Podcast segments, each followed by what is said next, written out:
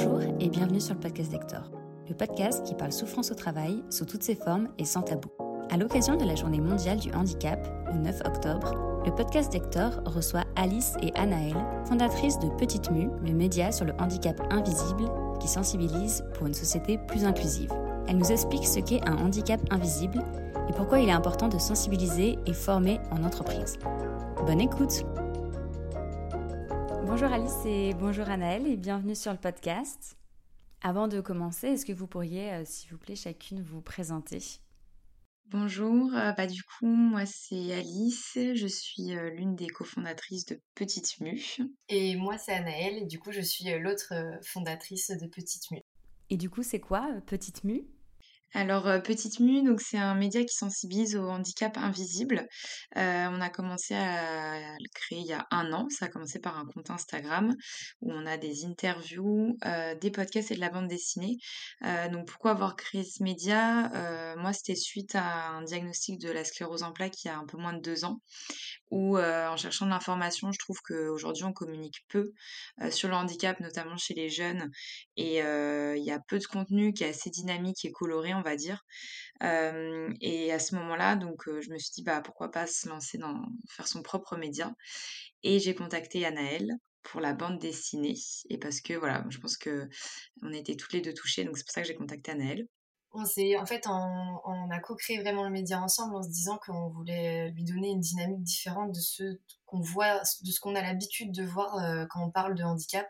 Et donc c'est vrai que nous on lui a donné une dimension un peu plus un peu plus euh, pop un peu plus positive pour casser un peu le fait que ce soit tabou de parler de handicap. Et c'est aussi pour ça qu'on utilise la bande dessinée comme moyen parce que ça permet de parler du handicap d'une autre façon une façon dont on n'est pas forcément habitué et euh, d'une façon surtout un peu plus ludique euh, qui attire le regard et qui donne envie, euh, ce qui souvent n'est pas le cas quand on parle de handicap.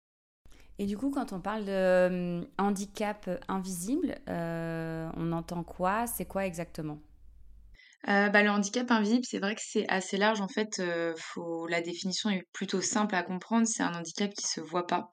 et c'est là où c'est toute la difficulté en fait de le de l'expliquer parce que quand, quand il se voit pas, on pense qu'il n'existe pas. c'est 80% aujourd'hui des handicaps, donc c'est 9 millions de personnes. Et parmi les handicaps invisibles, donc il va y avoir tous les troubles du neurodéveloppement. Donc ça va être les troubles 10, les troubles de l'apprentissage, le TDAH, le trouble du spectre autistique. Et on va avoir aussi toutes les maladies auto-immunes, bah, comme par exemple la sclérose en plaques, la maladie de Parkinson. on va avoir également bah, l'après-cancer, l'après-AVC. on va avoir les troubles psy notamment, donc la dépression, la bipolarité, la schizophrénie, troubles borderline. Euh, Anaëlle, je ne sais pas si j'en oublie, peut-être, sûrement. Je crois qu'on est pas mal déjà. donc du coup, tu disais que ça concernait 9 millions de personnes en France ce qui est assez énorme. Du coup, on imagine que dans le monde du travail, ça concerne aussi euh, beaucoup de personnes. Vous n'avez pas de chiffres à, ce niveau-là sur euh, au monde du travail? Si aujourd'hui, euh, alors peut-être un que j'ai oublié qu'on peut rajouter, aujourd'hui 30% des Français ont des douleurs chroniques. Donc quand je parle de douleurs chroniques, par exemple, ça peut être l'endométriose, qui est l'une des, plus connues. donc c'est pour ça que c'est important de, le citer. Et aujourd'hui, il y a 2,7 millions euh, de personnes qui ont la RQTH. Euh, donc c'est la reconnaissance de qualité de travailleurs handicapés.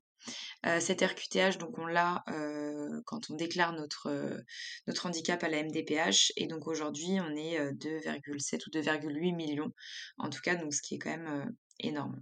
Et le statut RQTH, c'est quelque chose facile à avoir parce que je sais que notamment les personnes qui souffrent d'endométriose, ils n'ont pas forcément toujours euh, ce statut-là parce que c'est pas encore tout à fait euh, dans les lois, etc. C'est pas encore tout à fait euh, décidé. C'est vrai qu'aujourd'hui, par exemple, il y a des RQTH, enfin, ça va dépendre en fait des maladies. Effectivement, l'endométriose ou comme la fibromyalgie qui ne sont pas encore vraiment reconnues, c'est hyper compliqué. Et encore, avoir une RQTH quand on a l'endométriose ou quand on a la sclérose en plaques, moi, je sais que par exemple, je suis remboursée à 100% de mes frais, de mes soins médicaux. L'endométriose, on n'en est pas encore là. Et c'est moins reconnu par les entreprises. Donc il y a un énorme travail à faire là-dessus et souvent en fait, moi je sais que c'est à vie, mais pour d'autres maladies par exemple, il faut renouveler tous les trois ans. Ou alors la dernière fois on était à une, on a assisté à une conférence donc un concours de l'éloquence pour où il y avait donc des personnes qui étaient sourdes et en fait qui expliquaient que ils ont un appel de la MDPH pour faire leur dossier, sauf qu'en fait ils peuvent pas répondre forcément au téléphone et du coup en fait c'est comme ça que qu'on peut louper d'avoir la RQTH. Donc il y a énormément de de critiques aujourd'hui. et c'est quand même des démarches qui sont assez longues. Il faut à peu près un an avant d'obtenir sa RQTH. C'est pour ça qu'on conseille de le faire le plus rapidement possible euh, parce que c'est faut le faire quand on va encore bien. Enfin, parce que voilà, c'est juste que le moment où ça va pas, euh, bah faudra, c'est long comme démarche, c'est un gros dossier à remplir. Après, euh, il y a beaucoup d'assauts, d'organismes qui peuvent nous aider à compléter le dossier. Donc je pense qu'il faut, voilà, pour les personnes se rapprocher peut-être d'associations, demander aussi des conseils. donc voilà. Et est-ce que euh, c'est un statut qui peut être euh, discriminant en entreprise? Il y a souvent, je trouve, un, sujet autour de, ce statut euh, et, et, des doutes autour de est-ce que c'est vraiment quelque chose qui va m'aider ou au contraire être un, un inconvénient? Bah, La problématique qu'on rencontre beaucoup, c'est justement que les personnes ne se déclarent pas parce qu'en fait, ils préfèrent des fois ne pas avoir leurs aménagements plutôt qu'ils discriminer au travail. Sauf que du coup, ne pas avoir leurs aménagements augmente euh, les douleurs et les problématiques liées à leur handicap. Donc c'est un peu euh, compliqué euh, de savoir où se placer. Donc nous, c'est vrai que souvent, ce qu'on préconise, c'est déjà de sensibiliser au travail. Parce que si l'entreprise est sensibilisée, les salariés autour, les collaborateurs qui ne sont pas concernés, vont pas avoir un jugement enfin en tout cas vont moins juger une personne qui a des aménagements parce qu'ils seront sensibilisés donc ils comprendront pourquoi il a des aménagements. Parce que c'est vrai qu'on a eu beaucoup, des fois, des retours de personnes qui nous racontaient que, euh, bah, par exemple, ils avaient une RQTH, ils ne voulaient pas dire ce qu'ils avaient comme handicap, ce qui est un choix. Et euh, évidemment, les collègues, euh, bah, pourquoi lui, il a un fauteuil ergonomique, pourquoi lui, il a du télétravail. Et donc, en fait, c'est limite la cour de récréation. Mais c'est en fait, si l'entreprise n'est pas sensibilisée, il y a toute cette discrimination qui va se faire autour de la personne en situation de handicap, même si elle, elle a réussi à déclarer son, sa RQTH ce qui en plus n'est pas le cas de tout le monde, parce qu'on a aussi toute la problématique autour de se déclarer, parce que beaucoup d'entreprises disent oui, nous on aimerait bien atteindre les 6%, parce que du coup la loi demande aux entreprises de plus de 20 salariés d'avoir 6% de personnes en situation de handicap. Et euh, sauf qu'ils disent qu'ils ne savent pas où les trouver, c'est une certaine façon de dire, mais euh, qu'en fait on leur explique que euh, souvent ils les ont déjà, mais que comme l'entreprise ne met pas assez en avant les, les politiques handicap, ce qu'ils peuvent apporter à leurs employés, tout l'aspect de d'endroits sensibilisés, de safe place, euh, les personnes ne se déclarent pas. Donc c'est un peu euh, un vice. Euh, des fois, on tourne un peu en rond. Donc il faut essayer d'avancer pas à pas. Mais c'est vrai que pour éviter la discrimination, il faut s'informer, il faut s'éduquer et du coup, il faut se sensibiliser. Et c'est à ça que sert aussi notre média pour, bah, pour sensibiliser à la fois les personnes concernées, mais aussi le grand public, parce que souvent, c'est ceux qui ont le moins d'informations, parce qu'évidemment, comme ils ne sont pas concernés, ils s'y intéressent pas. Je voulais juste rajouter, c'est vrai qu'il y a cette problématique de la RQTH, mais aujourd'hui la RQTH, c'est quand même hyper important de, de la déclarer, d'en parler, parce que plus de, plus de plus en plus de personnes le déclareront et au bout d'un moment, les entreprises vont devoir faire aussi des choses. Et c'est vrai que c'est compréhensible que ce soit pas évident quand on n'est pas dans le bon contexte. Mais nous, ce qu'on recommande, c'est quand même aussi d'en parler parce que on peut pas cacher toujours nos douleurs et cacher euh, un peu voilà ce qu'on vit au quotidien. Et puis la RQTH, faut savoir qu'elle a aussi des avantages, enfin des avantages, bien entre guillemets, mais elle permet euh, aussi de, euh, bah, voilà, de pouvoir avoir la carte, la CMI, la carte mobilité. Elle permet aussi d'avoir des compensations financières elle permet d'avoir un accès à plus de formations, euh, pour la réinsertion professionnelle aussi. Et après, on, est, on peut la déclarer euh, au médecin du travail, la RQTH, et avoir ces aménagements sans forcément que toute l'entreprise soit au courant. Donc il y a aussi des solutions comme ça si on ne veut pas en parler à, tous ses collègues. Mais en tout cas, il y a le secret médical et on peut en parler à la médecine du travail. Ok. Le salarié est en rien obligé de le dire, en fait, euh, c'est lui qui décide s'il le dit. Euh, même dans un processus de recrutement, il n'est pas obligé de le dire. Mmh, c'est ça. Et du coup, on, en a déjà un peu parlé, mais, euh, mais j'avais vu sur votre média qu'un salarié sur dix dissimule son handicap au travail, c'est ce qu'on disait. et donc, pour vous, c'est principalement à cause de, de, discrimination ou il y aurait d'autres causes? Bah, je pense qu'il y a les discriminations, c'est sûr qu'on se sent pas forcément à l'aise et qu'on a toujours peur du jugement parce que, hem, c'est ce que, Nell dessine bien en BD. C'est notamment, par exemple, que le handicap, il est pas permanent, qu'on peut aller bien un jour et l'autre jour, on va moins bien. Hem, que des fois, on c'est pas parce qu'on a l'impression d'être en forme qu'au fond, tout va bien. Donc, et ces discriminations, elles sont tellement là dans le quotidien avec nos proches que forcément, elles se répercutent aussi dans notre travail vu que, voilà, dans toutes les relations. Et après, je pense qu'il y a aussi, une bonne partie qui est expliquée par ça et puis une autre partie de personnes aussi qui mettent du temps à accepter leur maladie et leur handicap et du coup, c'est juste que pour eux, ils ont pas envie d'entendre parler de ce mot handicap et ils ont pas envie de le dire. Donc ça, c'est aussi, bah, pour beaucoup de gens qui n'ont pas accepté leur maladie et d'autres qui veulent juste pas forcément en parler et après c'est totalement leur choix et c'est OK avec ça. Mais heu, voilà, je pense qu'il y a plusieurs des fois, plusieurs raisons. Mais la plus grosse raison, enfin tu me diras Anaëlle si tu es d'accord avec moi, mais je pense que c'est vraiment le fait que, bah, déjà on a peur du mot handicap, que personne n'est sensibilisé dessus, les gens vont préférer parler de gêne et pas de handicap et c'est tout ça en fait, le fait que ce soit tabou que personne n'en parle du coup. Quelles sont les idées reçues ou les préjugés auxquels euh, une personne euh, en situation de handicap invisible va être confrontée au travail? Euh, bah, les plus classiques, ça va être de justifier que c'est jamais que c'est pas linéaire en fait. Parce que du coup, par exemple, ce que disait Alice sur le fait que chaque jour est différent, bah, c'est compliqué d'expliquer à un collègue que hier je suis allée faire un footing et aujourd'hui j'arrive avec une canne. Donc il y a une espèce de de, fin, de crédibilité qui est mise à l'épreuve et comme le fait que ce soit jamais pareil, enfin c'est très compliqué, les gens ne comprennent pas. On a souvent aussi l'image de par exemple le fauteuil roulant. On part du principe que si on est en fauteuil roulant, on est tout le temps en fauteuil roulant.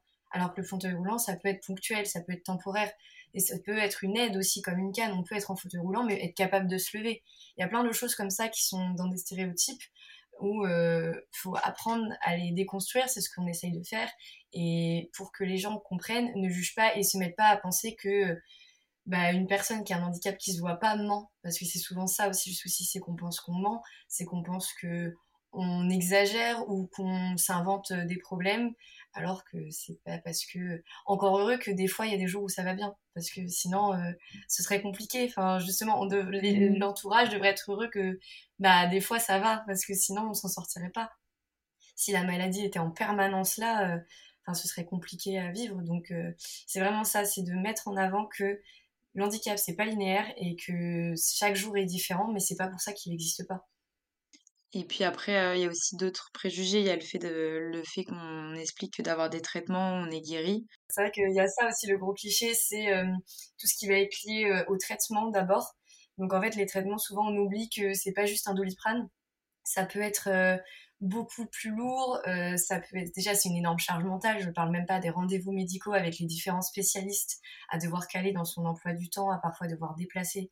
Donc déjà, il y a ça d'une part. Les traitements que ça engrange, euh, parce que évidemment, euh, souvent c'est lourd, il y a plein de cachets différents, il y a plein de... Ça peut être euh, différentes façons de les prendre, mais c'est des choses qui sont assez importantes. Et surtout, ça, on oublie aussi que déjà le temps de trouver le bon dosage, et encore, même si on l'a trouvé, ça le fait aussi, les traitements ont des effets secondaires. Donc des fois, il y a ça aussi à prendre en compte de je vais, je vais guérir un symptôme, en tout cas, je vais atténuer un symptôme de ma maladie. Par contre, mon traitement va provoquer autre chose que j'avais pas avant. Du coup, c'est un peu à choisir, comme je dis souvent, entre la peste et le choléra. Donc, euh, est-ce que c'est mieux de prendre un traitement, mais du coup de jamais aller mieux? Ou est-ce que c'est tenter de prendre un traitement, mais avoir des effets secondaires qui peuvent être euh, plus violents? Enfin, c'est ça qui est tout ce parcours-là est très lourd, très long. Et euh, bah, c'est une charge de plus pour le patient. Et après, l'autre chose aussi qui va être en partie liée au traitement, c'est là, on voit plus ça dans ce qui est post-cancer, post-accident, post-opération. C'est que souvent, quand il y a un traitement qui a une fin, on se dit euh, bah, qu'il y a un cheminement simple. On nous annonce, on est traité et après on est guéri. Souvent, on voit ça dans le cancer ou quand la chimio est arrêtée, par mmh. exemple, est finie. Ah bah ça y est, ça va mieux, t'es guéri, t'as plus de cancer, bah la vie reprend. En fait, non, c'est pas aussi simple et euh, on veut déconstruire ce cliché-là aussi qui est assez connu, c'est d'expliquer que euh, non, non, après tout ça, il y a toute une reconstruction qui se passe. Euh, notre corps, il a changé, notre identité aussi, notre façon de vivre a changé parce que parfois on a été proche de la mort, on a, on a revu notre identité, notre corps, bah, par exemple, je reprends le cas du cancer, on peut avoir beaucoup maigri, on a perdu ses cheveux, il y a la couleur, enfin la peau a pu être impactée, enfin il y a beaucoup de choses qui se sont passées. Donc il faut se réapproprier son identité et c'est pas quelque chose qui se fait en 24 heures après que la chimio est finie. Donc il y a toutes ces choses-là aussi qu'il faut comprendre que la fin d'une maladie s'arrête pas à la fin d'un traitement. Euh, vous, aujourd'hui, dans vos, dans vos vies, euh, parce que vous êtes du coup entrepreneuse, mais vous travaillez ensemble euh, comme, comme dans une entreprise, c'est quoi les défis auxquels vous pouvez être confrontés en raison justement de votre handicap invisible? Bah, Je pense que le premier gros défi, c'est si un jour, vu qu'on est deux, hein, qu'on est toutes les deux en situation de handicap, si un jour on est toutes les deux dans une phase de, de pas bien, on va dire, bah, ça va être compliqué, hein, parce qu'il va falloir que qui va s'occuper de l'entreprise, euh, parce qu'il y a vraiment personne au-dessus de nous. Donc ça, c'est le premier défi qu'on a, c'est encore jamais arrivé, mais après, voilà, on arrive toujours, euh, on s'adapte aussi, et puis quand ça va pas, on arrive à... Enfin, quand des fois, on peut peut-être pas aller bien toutes les deux, mais si on a une qui va un peu mieux, bah voilà, on prend sur soi, et puis après, on se reposera après. Enfin, ça dépend vraiment des phases. Après, on arrive à bien gérer notre temps pour le coup, parce que euh, on peut euh, je sais pas, on est fatigué un jour, ou des fois ça va moins bien, ou le moral va moins bien, bah c'est pas grave parce qu'en fait, bah peut-être qu'on rattrapera, vu que des fois on travaille le soir ou le week-end. En fait, ça compense au bout d'un moment.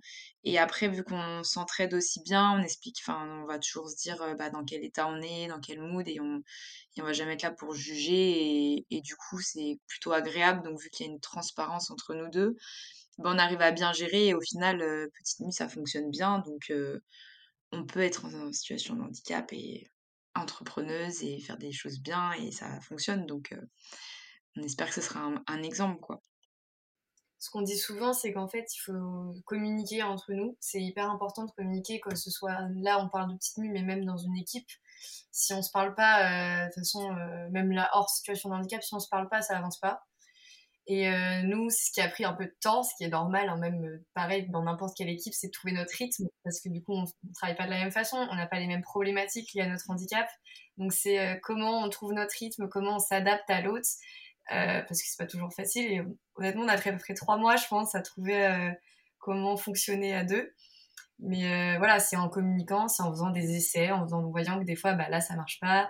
Là, est-ce qu'on peut s'adapter? Moi, un, exemple bête, moi, je suis pas du matin bah, à un moment, on peut pas commencer à travailler à 11 heures. Donc, euh, j'ai essayé de, de travailler différemment pour être sur les rythmes parce que sinon, on peut pas caler des réunions. Tu vois, des, trucs bêtes. Parce que moi, je travaille plutôt la nuit, mais ça, c'est pas, euh, c'est compliqué. Donc, euh, il y a des choses où on s'adapte à l'autre. Et c'est juste en communiquant. Et par contre, oui, on peut pas dire, moi, je fais comme ça et je change pas. Faut quand même être flexible, on va dire. Et euh, avant euh, Petite Mu, euh, est-ce que vous étiez en entreprise et est-ce que du coup vous avez eu des, défis différents liés à votre, à votre situation de handicap? Bah de mon côté, en fait, c'est un peu ce qui a fait que j'ai décroché de mon ancien travail. mais je l'ai un peu analysé. Hier, c'est, on a fait on était invité à une conférence et du coup, j'ai, enfin, je trouvais ça hyper intéressant de dire que, bah en fait, l'annonce de la maladie, moi, j'étais arrêtée un mois et je suis revenue assez vite travailler. Mais j'ai eu vraiment beaucoup de mal de me remettre dedans. Et en fait, c'est vrai que hier, donc on, c'était je une, une, fille qui nous expliquait qu'en fait c'est comme si en fait on avait eu on a vécu à double vitesse. Enfin nous on s'est concentré pendant un mois par exemple sur une maladie ça peut être un cancer où on a été un peu dans un autre monde et il faut qu'on revienne dans un monde où il s'est passé plein de choses le temps où on n'était pas là. Et du coup euh, pour se refaire sa place c'est pas forcément évident. Donc c'est à ce moment-là où j'ai un peu je pense décroché. Donc ça n'a pas été euh, forcément facile vu que je mettais beaucoup d'arrêt maladie aussi enfin que j'avais pas et puis j'étais dans une phase où euh, j'avais énormément de fatigue chronique j'avais une poussée en fait la fatigue chronique là je commence à m'en sortir bien que maintenant je vois vraiment la différence je pense que ça fait un an et demi que je l'ai eu et que maintenant j'arrive à plus avoir trop cette fatigue chronique que je pouvais avoir euh, les six premiers mois par exemple. Et du coup, bah, c'était compliqué parce que forcément, au travail, ils n'étaient pas du tout sensibilisés, donc c'est compliqué d'expliquer. faut toujours justifier. On a l'impression, euh, au début, je culpabilisais en fait d'être en arrêt. Mon médecin après m'expliquait que de toute façon, la santé passe. Enfin, moi, m'a dit, ce qui m'avait rassuré, c'est que tout le monde est remplaçable à un moment. Enfin, c'est pas grave, c'est pas parce que je suis pas là que l'entreprise va s'écrouler en fait, et c'est le cas pour tout le monde. que dans la vie, on peut être absent et de toute façon, il y a toujours d'autres solutions et on n'est pas. si on se met trop de pression là-dessus, on s'en sort pas.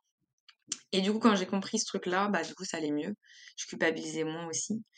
Enfin voilà, des deux côtés, je pense que c'était pas évident. Et là, je pense que sur Petite Mue, par exemple, je travaille deux fois plus en termes d'horaire. euh, Enfin, mais je suis beaucoup moins, j'y arrive beaucoup mieux parce que je vais à mon rythme, je fais quelque chose qui me plaît. Enfin, je dis pas que ça me plaisait pas avant, mais je fais quelque chose vraiment qui nous concerne personnellement. Donc forcément, on est on est beaucoup plus impliqué, hein, c'est logique. Hein, je serais salarié dans une autre entreprise, je serais peut-être moins impliqué que je suis là et, et je m'écouterais peut-être plus quand ça va pas aussi. Je, je sais pas trop, mais et je pense que c'était plus de la maladresse, euh, peut-être de l'autre côté, des réflexions que j'ai pu avoir ou des choses comme ça, mais euh, c'était pas de la méchanceté du tout. Hein, c'était vraiment, je pense, de la maladresse et un manque de, enfin, de connaissances sur ce sujet.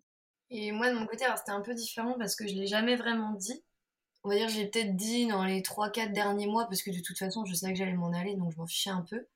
Et j'avoue que pour le coup, par exemple, j'ai ressenti une différence, mais je vais être honnête, le télétravail m'a un peu sauvée pour me planquer parce que du coup, euh, j'ai fini mes études en 2020 donc le télétravail avait été mis en place quand j'ai commencé à travailler.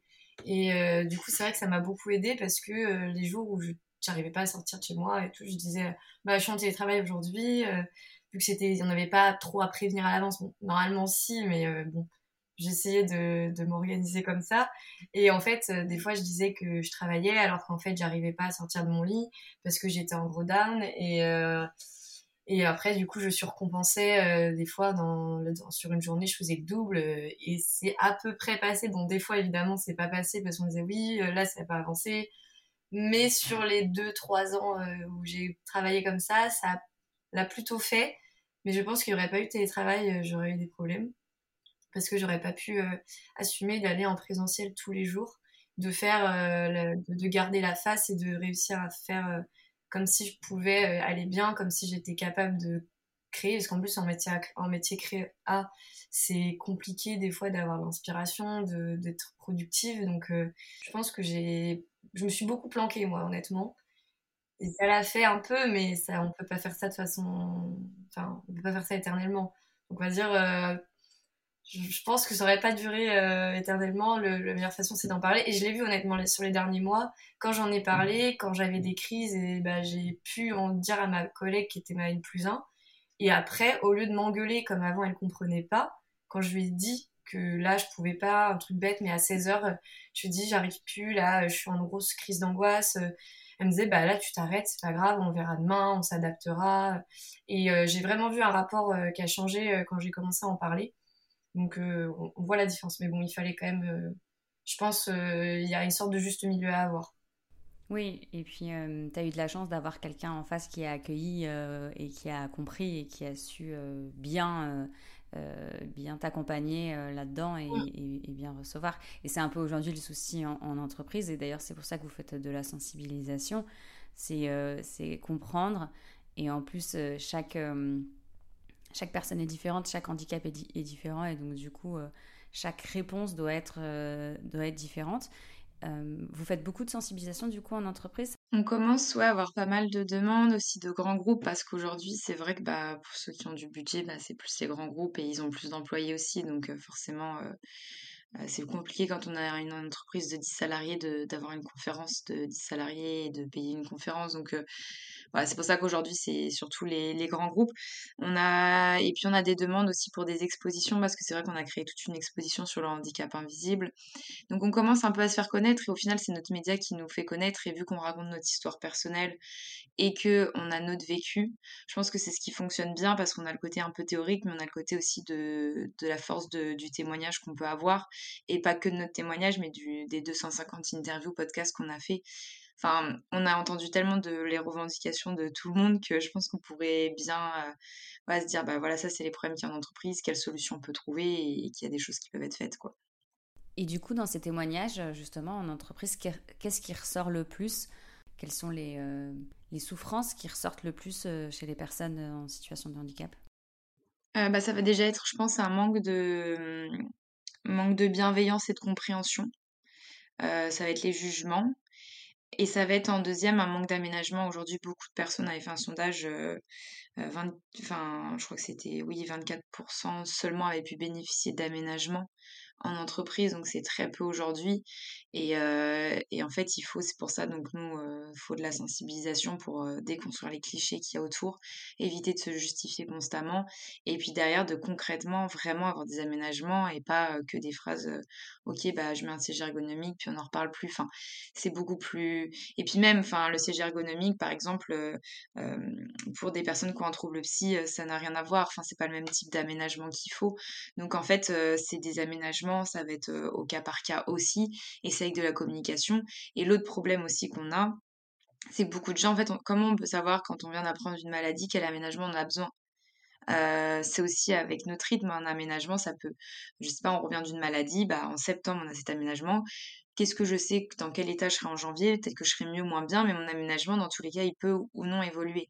Et de comprendre qu'en fait l'aménagement, c'est pas on le note une fois et c'est fait c'est aussi se comprendre soi, apprendre à se connaître soi, voir comment on peut gérer les horaires.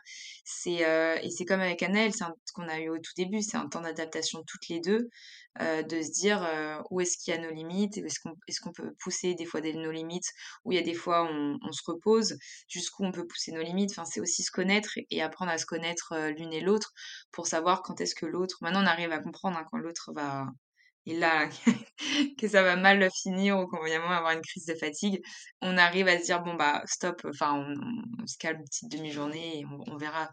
Donc euh, je pense que c'est important aussi de, de voilà de, dire que c'est pas pareil, c'est pas linéaire un, un aménagement.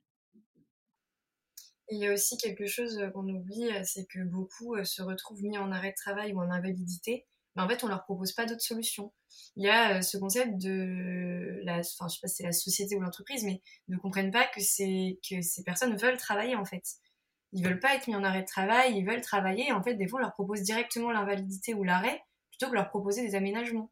Alors que bah il y a des métiers où c'est des passions, il y a des et puis même sans être une passion, euh, le travail fait aussi partie de la vie même si on des fois on pourrait dire ouais c'est les vacances c'est pas les vacances. Ça fait une stimulation c'est quelque chose qui nous apporte euh, une sorte de plus-value aussi envers nous-mêmes une meilleure image de nous. Donc euh, c'est hyper important.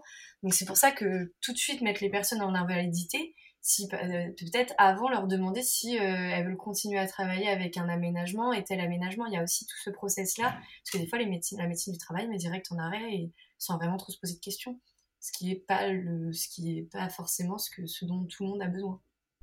Mmh. Et ce que j'entends en fait sur les aménagements, euh, c'est que mmh, en fait c'est moi je pensais que du coup c'était en effet la médecine du travail qui définissait les aménagements et que les aménagements c'était strict en fonction du handicap qu'on avait mais en fait pas forcément ça peut être tout à fait quelque chose dans lequel on discute avec notre euh, employeur et euh, qu'on met en place ensemble c'est ça?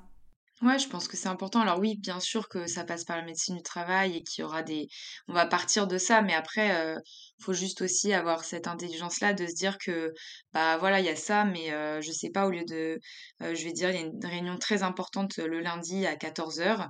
si je suis pas là, bah, toute l'équipe va se retrouver un peu euh, dans, une, dans une mauvaise position, bah, se dire ok bah je mets pas mon arrêt de travail, je viens, mais après la réunion, moi ce sera trop et je partirai et je me reposerai. C'est-à-dire que je peux très bien dire je suis capable d'aller travailler, mais jusqu'à 16h, je, je me sens pas capable de travailler jusqu'à 19h. Donc au bout d'un moment, c'est aussi se dire bon bah ça peut enfin comment on s'adapte et, et ça c'est pas des choses très compliquées à faire euh, si euh, bah, si je pars à 16h bah peut-être que le matin j'arriverai le lendemain matin plus tôt enfin l'objectif et puis en fait on dit toujours en fonction du nombre d'horaires mais en fait si on n'est pas efficace on n'est pas efficace euh, travailler quand on n'est pas efficace. Ben, on n'avance pas plus vaut mieux travailler deux heures euh, peut-être euh, un autre moment quand on est ultra efficace. Et c'est toujours c'est même cette notion qu'on a par rapport au travail. Aujourd'hui on n'est plus à compter notre nombre d'horaires. En fait on est plus travaillons quand on travaille bien plutôt que travailler beaucoup pour travailler pas très bien quoi. et du coup vous qu'est-ce que vous conseillez aux entreprises pour euh, qu'elles accompagnent justement au mieux euh, les personnes euh, en situation de handicap. Bah, Je pense que c'est d'abord sensibiliser, former, aménager et mettre en place après des ressources toute l'année pour bah, continuer à s'informer sur l'actualité, sur ce qui se passe et ça, c'est vraiment hyper important parce que sensibiliser, c'est très bien, mais il faut aussi à un moment une formation claire qui est plus longue pour un cas peut-être précis. donc, il y a besoin de ça et former, c'est les collaborateurs, les managers, les RH, DRH, enfin, c'est tout le monde. Et c'est peut-être ça voilà, qu'on conseille aujourd'hui aux entreprises et de se dire qu'au bout d'un moment aussi, c'est important de d'avoir une politique plus inclusive euh, parce que ça peut profiter à toute l'entreprise. Et puis au bout d'un moment aussi, alors peut-être que euh, si des fois on est moins performant, euh, ok, mais c'est aussi un devoir au bout d'un moment des entreprises. Enfin, c'est toujours ce côté de remettre aussi en question un peu c'est quoi exactement la performance et dire vaut mieux avoir une aussi voilà une entreprise où ça se passe bien où on a envie de continuer à rester dans l'entreprise, c'est aussi important. Donc je pense qu'il y a ces deux points là. Et du coup, quel conseil vous donneriez à euh, une personne qui euh, justement est en situation de handicap invisible et euh, qui n'ose pas forcément en parler dans son entreprise? Peut-être, je dirais déjà de cerner un peu comment est son entreprise, donc se renseigner un peu sur ce qu'ils ont mis en place déjà pour cerner, on va dire, d'où il part, parce qu'on a vraiment eu des fois au point de, des entreprises, on ne savait pas ce que c'était le RQTH ou qu'il n'y avait vraiment rien de mis en place. Donc, euh, on va dire pouvoir cerner un peu d'où elle arrive, ou euh, si en face il y a un petit peu d'information ou si vraiment elle part de zéro. Euh, peut-être essayer de parler de handicap sans forcément parler du sien. On peut vouloir mettre en place des choses dans une entreprise sans forcément être concerné, donc ça peut déjà être un début. En fait, aujourd'hui, il y a plein de solutions. Il euh, faut juste que les gens en parlent aussi, qu'ils osent en parler et qu'ils puissent mettre en place. Et puis, il y a aussi toutes les personnes qui sont en situation de handicap, mais il y a tous les aidants. Donc, les gens qui. Voilà, il y a aujourd'hui, il y a il y a 8 millions d'aidants en France, donc euh, c'est pareil. C'est. Puis toutes ces personnes-là qui se sentent concernées, faut faire bouger les lignes dans les entreprises, faut en parler à ses collègues, faut proposer des sensibilisations, de se dire bah, je connais telle personne qui peut sensibiliser. Euh, ça peut être aussi des gens qui peuvent être porte-parole aussi dans les entreprises.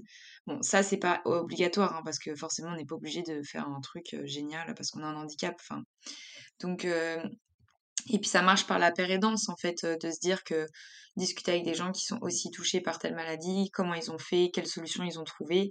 Et ça, c'est important, je pense, d'en parler, d'en discuter et de briser un peu ce tabou-là et de ne pas avoir honte de son handicap.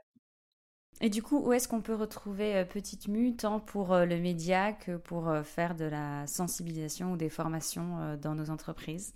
Euh, bah, on est présent sur euh, tous les réseaux sociaux. On est surtout très actif sur Instagram, donc euh, il y a des nouveaux contenus quasiment tous les jours. pour les entreprises, on est très actif sur LinkedIn aussi. Et pour les personnes qui ne sont pas réseaux sociaux, nous avons un site internet, donc qui s'appelle petitemu.fr. Et je crois que c'est tout, mais c'est déjà pas mal. En tout cas, merci beaucoup à toi de nous avoir invités sur ce podcast. Bah, merci à vous, c'était vraiment super de vous avoir. Merci. Merci d'avoir écouté ce podcast jusqu'au bout. On espère qu'il vous a plu. Si c'est le cas, on vous invite à nous suivre, laisser un avis et partager l'épisode autour de vous. Pour être informé de la sortie de nos prochains épisodes et échanger avec nous, rendez-vous sur Instagram at Hector-podcast et sur notre page LinkedIn, le podcast Hector. À bientôt!